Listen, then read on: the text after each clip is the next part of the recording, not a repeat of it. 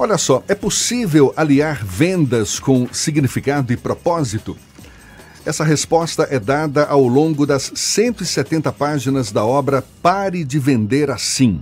Novo livro do consultor de negócios com propósito, cofundador da Eusaria Moda Consciente e difusor da filosofia Ikigai no Brasil, Kiko Kislansky.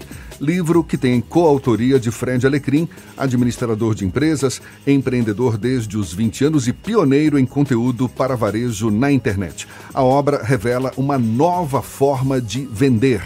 O escritor Kiko Kislansky é nosso convidado aqui no Isso é Bahia. Seja bem-vindo. Bom dia, Kiko. Bom dia, Jefferson. Bom dia, Fernando. Uma alegria estar aqui. Obrigado pelo convite é, para poder compartilhar um pouquinho aí de algo que eu tanto acredito, né? Você bem sabe disso, né, Jefferson? Sei, você é um propositologista. Aliás, esse nome é novo, não é? De Pois certa é. forma, não é? Uhum. Porque que, que refere-se a, a- a quem é especialista em propósitos. Refere-se a quem estuda, né? Prof- Estuda. Se aprofunda aí, né? Logia, estudo, né? Aprofundamento e propósito. Propósito, sentido, né? Significado. Então é isso que eu faço todos os dias. Estudo, me aprofundo no, no tema propósito para ajudar pessoas e empresas a despertarem para o seu propósito. Pois é, que nova forma de vender é essa? Então, uma, uma nova forma de vender que é baseada eh, no ganha, ganha, ganha, né? Ou seja, eh, eu ganho, o- a empresa ganha e o mundo ganha. Então, a forma antiga de vender está muito baseada no ganha-perde, né? Então, é sempre eh, um olhar competitivo, onde eu preciso ganhar mais do que você. E a venda com significado ah, defende que é possível que todo mundo ganhe junto. E enquanto não tiver todo mundo ganhando, não é bom. Então é uma, é, uma, é uma nova forma de vender onde você não apenas vende algo, mas você defende algo. Ou seja, o seu produto ele é uma manifestação daquilo que você acredita que pode gerar valor genuíno para as pessoas, para o mundo como um todo. E quanto mais você vende, maior é o seu legado. E não apenas maior é o seu lucro. Faz sentido? Claro, o Fernando quer fazer Isso uma não é um pergunta também. pouco idílico demais no mercado capitalista que nós vivemos?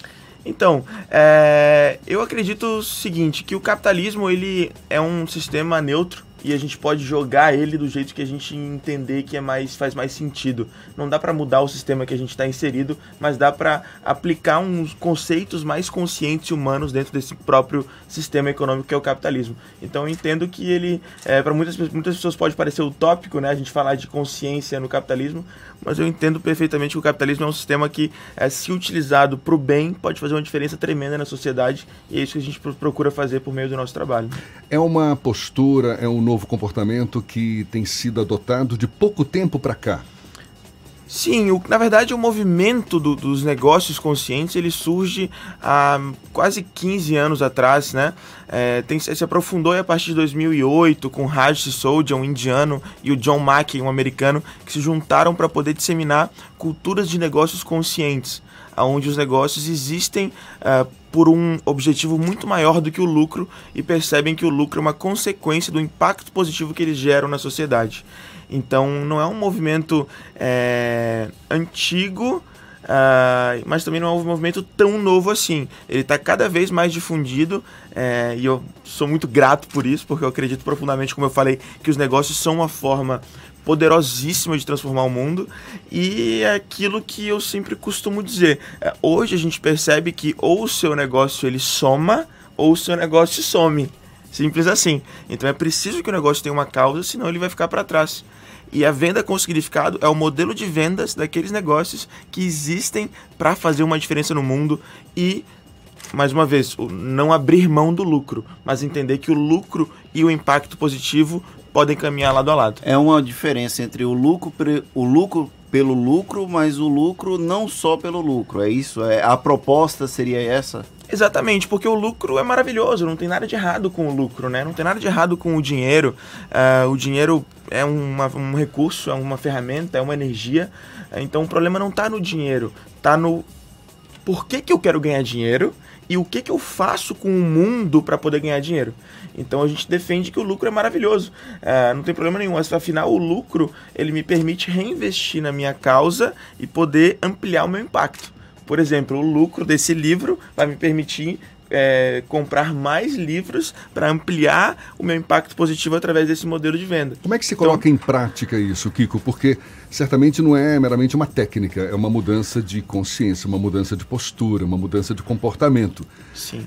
Quais os primeiros passos ou uhum. quais passos são necessários para uhum. se exercitar essa, essa consciência mais, mais abrangente, não é? Perfeito. Na área dos negócios. Pô, e perfeito sua colocação, né? Não é uma técnica. Se for técnica, não se sustenta tem que ser uma verdade, tem que ser algo que transborda mesmo do, do empreendedor, da empreendedora.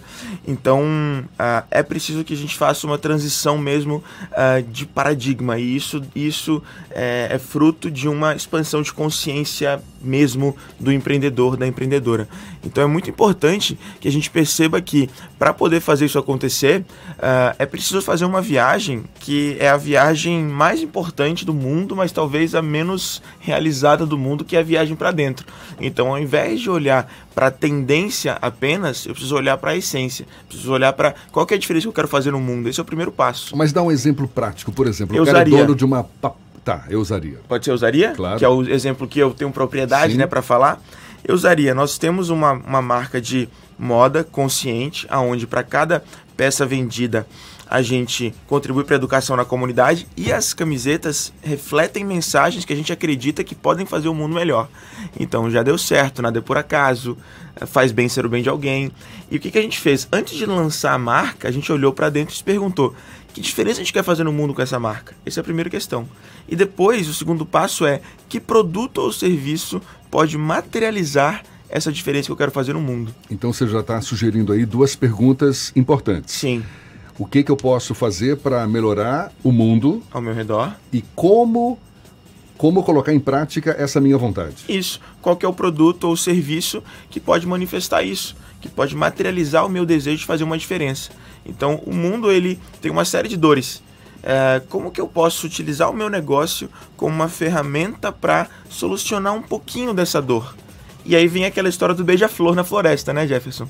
Que tá pegando fogo lá na floresta e o beija-flor ele vai pegar uma gotinha do lago e vai jogar no, no incêndio. E aí o jacaré olha para ele e fala: Putz, o que, que você tá fazendo, cara? Você não vai conseguir apagar o incêndio inteiro.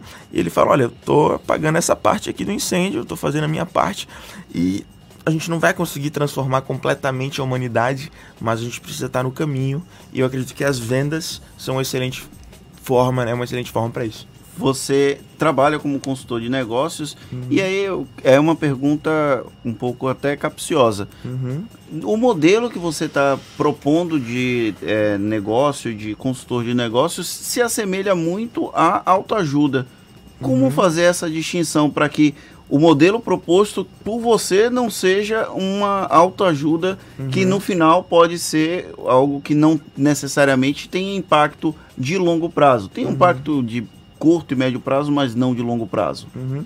Perfeito. Primeiro vamos entender o que é autoajuda, né?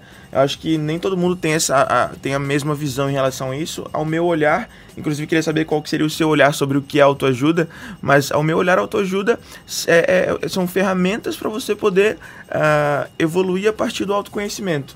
E eu entendo que o mundo dos negócios está porque está porque a gente não valorizou o autoconhecimento e a espiritualidade dentro do mundo dos negócios. Então, é sim um trabalho que estimula isso. Então a gente busca trazer esse, esse elemento do autoconhecimento, da espiritualidade, que nada tem a ver com religião, mas que tem a ver com o sentido, com o significado, trazer isso para dentro do ambiente corporativo. Então tem um quê de autoajuda nesse processo? Sem dúvidas, totalmente. E eu acredito profundamente que a autoajuda ela deveria ser cada vez mais disseminada, uh, não só no mundo dos negócios, como na política, como no, na, na economia como um todo. É, mas é um, não é uma autoajuda, digamos assim, como se falam, né? É uma motivação barata, não é isso. É, é, uma, é, uma, é um método estruturado baseado em várias disciplinas é, que compõe uma estrutura, é um fio condutor que nos permite acessar esse propósito e materializar isso em uma liderança, uma cultura, em um, em uma, em um método de vendas, em um método de comunicação para o mercado. Então tem uma estrutura aí que é, digamos, é baseada em meios é, validados né, no mundo inteiro. Isso então. é o que tem a ver com a filosofia Ikigai. Agora, eu queria que você respondesse já já. Ótimo. Tá certo? A gente conversa aqui com Kiko Kislansky, escritor e propositologista. Ele que acabou de lançar sua mais nova obra, Pare de Vender Assim, em parceria com. Com quem? Cadê? Fred o Alecrim. Fred Alecrim. Grande Isso, a gente volta a falar com o Kiko já já. Agora são 22 minutos para as 8 na tarde FM. A gente retoma o papo com Kiko Kislansky, escritor que acaba de lançar seu mais novo livro, Pare de Vender Assim. Livro que defende uma nova forma de vender, vendas com significado e propósito.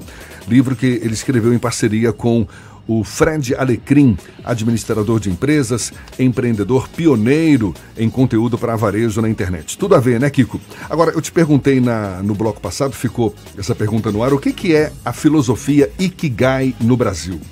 Perfeito. A filosofia Ikigai, ela é fruto de um estudo em uma cidadezinha chamada Okinawa, lá no Japão, uma ilha no Japão, que basicamente tem lá uma das, uns lugares, um dos lugares do mundo que tem o maior índice de expectativa de vida, de longevidade, né? Então, cerca de 25 a cada 100 pessoas tem são centenários, tá? Então é a Ilha dos Centenários. E eles entenderam que nessa ilha tem um- uma, uma, questão muito particular, que é o fato de as pessoas viverem o seu Ikigai. E o que é viver o seu Ikigai? É viver a sua razão de ser, né? Viver o seu propósito, viver é, o seu motivo profundo de vida. E o Ikigai foi traduzido em uma mandala de quatro elementos que basicamente explica como viver o seu Ikigai. O primeiro é paixão, fazer o que você ama. Segundo, fazer o que você tem talento para fazer, o que você faz bem feito. Terceiro, ser remunerado por isso. E quarto, contribuir para um mundo melhor. Então, se você está vivendo esses quatro elementos ao mesmo tempo, você está vivendo o seu Ikigai e isso é o que a gente busca trazer para as organizações que a gente trabalha. Qual a origem dessa filosofia? Como ela surgiu? Então ela surgiu em Okinawa, que é essa cidadezinha do Japão, ah, e surgiu a partir, eh, na verdade, Ikigai é uma palavra japonesa que significa propósito de vida. Então, ah, por eles viverem tanto isso, essa filosofia foi difundida no Oriente e Okinawa é considerada a capital do Ikigai, por ser uma, uma palavra que está muito presente na vida deles, né? Então, Pois é, você falou, não é a pessoa fazer o que gosta, é, desenvolver aquilo que ela tem talento para fazer, ser remunerada por isso e contribuir para um mundo melhor. Certamente passa pelo propósito de vida, não é? E, e aí vem aquela grande questão. Como é que se identifica, como é que se reconhece o propósito de cada um? Porque muitas vezes, eu, eu te falo isso porque não é raro a gente encontrar pessoas já maduras, pessoas com seus 40, 50 anos, que ainda não sabem com clareza qual o seu propósito de vida. Não falo nem propósito profissional, que até talvez tenha a ver com propósito de vida, certamente. Sim, mas, sim. mas propósito de vida é algo muito mais profundo. Como é que se reconhece isso, hein, Kiko? Então, a gente tem umas três horinhas aqui, não tem, Jeff? Mas É, assim. Não exatamente, mas vamos lá. Então, não, basicamente assim, qual que é o primeiro ponto, né, pra gente entender sobre o propósito de vida? É que nosso propósito de vida mais profundo é ser quem nós somos. Então, ser quem você é, em essência, é, com toda a sua autenticidade, é viver o seu propósito. Ah, Algumas pessoas falam que como é que eu faço para poder encontrar o meu propósito? Eu falo é impossível, porque o seu propósito ele já te encontrou. Então é muito mais um processo de reconhecer esse propósito do que buscar ele lá fora. Então, o nosso propósito, ele é basicamente a nossa demonstração de amor pelo mundo. Mas teria alguma dica para a pessoa acessar esse propósito? Um cara já com seus 40, 50 anos de idade, peraí, deixa eu identificar, Sim. reconhecer meu propósito. O que, que ele faz? Sem dúvidas, exatamente aí que eu ia chegar agora. É, e a dica principal é você poder olhar para dentro e se perguntar: qual que é o meu principal talento? O que, que eu tenho de melhor a oferecer para o mundo? Pensa numa árvore de manga, uma mangueira. Qual que é o talento da mangueira? É oferecer um fruto que é a manga. Faz sentido? E esse fruto que ela oferece para o mundo não é para ela. Ela oferece para as pessoas, para o mundo se beneficiar. Então nossos talentos não são para gente. E a pergunta é, qual que é o seu principal talento e qual que é ah, a parte do mundo ali que vai se beneficiar com esse seu talento. Qual é a diferença que esse seu talento único pode fazer no mundo ao seu redor? Quando você entende que você tem algo único, algo especial, que é um talento, é, ou uma união, uma interconexão de talentos, e que isso pode fazer uma diferença no mundo, e você encontra um trabalho que pode te permitir fazer isso, você está vivendo o seu propósito. E voltando para o contexto dos negócios, para a uhum. gente encerrar, Kiko, uhum. essa mesma pergunta pode ser feita enquanto empresa? Qual é o meu maior talento enquanto detentor daquele negócio, daquela organização? E como que esse meu talento, esse meu negócio pode contribuir para um mundo melhor. Sem dúvidas, a lógica é a mesma, né? Uma, uma organização é uma pessoa, uma pessoa jurídica, mas é uma pessoa, né? Então a grande pergunta é essa: uh, que diferença meu negócio quer fazer no mundo? Uh, o que que o mundo perderia se o meu negócio não existisse? Que diferença faria se meu negócio não estivesse aqui? E Primeiro, uh, qual que é a principal força que esse negócio tem? É a força da criatividade, é a força do relacionamento, é a força uh, da, da, da, empatia, é a força da, da realização. Qual que é a força, qual que é o poder que esse negócio tem? Aqui, por exemplo, a gente tem um negócio que tem a força da comunicação. Então, como que a comunicação pode fazer uma diferença na vida das pessoas? E para colocar isso em prática no nível de, de organização, no nível de, do, dos negócios, Certamente não basta essa consciência, essa mudança de postura por parte do dono do negócio, mas de todos os colaboradores, funcionários. A coisa tem que estar tá alinhada ali, não é? Sem dúvidas, tem que ter uma sintonia muito grande entre uh, a diretoria, né, como um todo, que tem que respirar esse propósito, mas ter essa conexão com toda a organização. Então, desde a pessoa que está ali é, numa posição é, operacional até quem está numa posição mais estratégica. Isso tem que ser difundido para que a organização como um todo respire esse mesmo propósito e esteja sintonizada com esse desejo de fazer uma diferença no mundo a partir daquilo que eles fazem todos os dias, daquilo que eles vendem todos os dias. Kiko Kislansky, muito obrigado, muito legal. Você que acabou de lançar esse livro, Pare de Vender Assim, você com o Fred Alecrim, um livro que faz aí uma viagem por essa filosofia Ikigai, uhum por uma nova consciência, um despertar nas pessoas para que juntos, quem sabe, busquem um mundo melhor.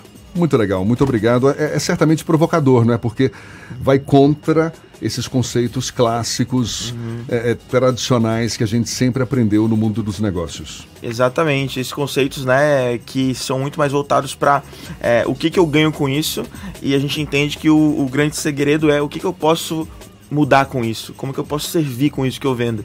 Então, aqui está o presente para vocês. Vocês vão poder mergulhar aí nesse livro depois e me contar o feedback de vocês. Espero ter contribuído um pouquinho aí para os ouvintes para que a gente possa construir um mundo dos negócios com mais sentido e com mais significado. Maravilha, Kiko Kislansky e o livro Pare de Vender Assim. Agora são 7h51 na tarde FM.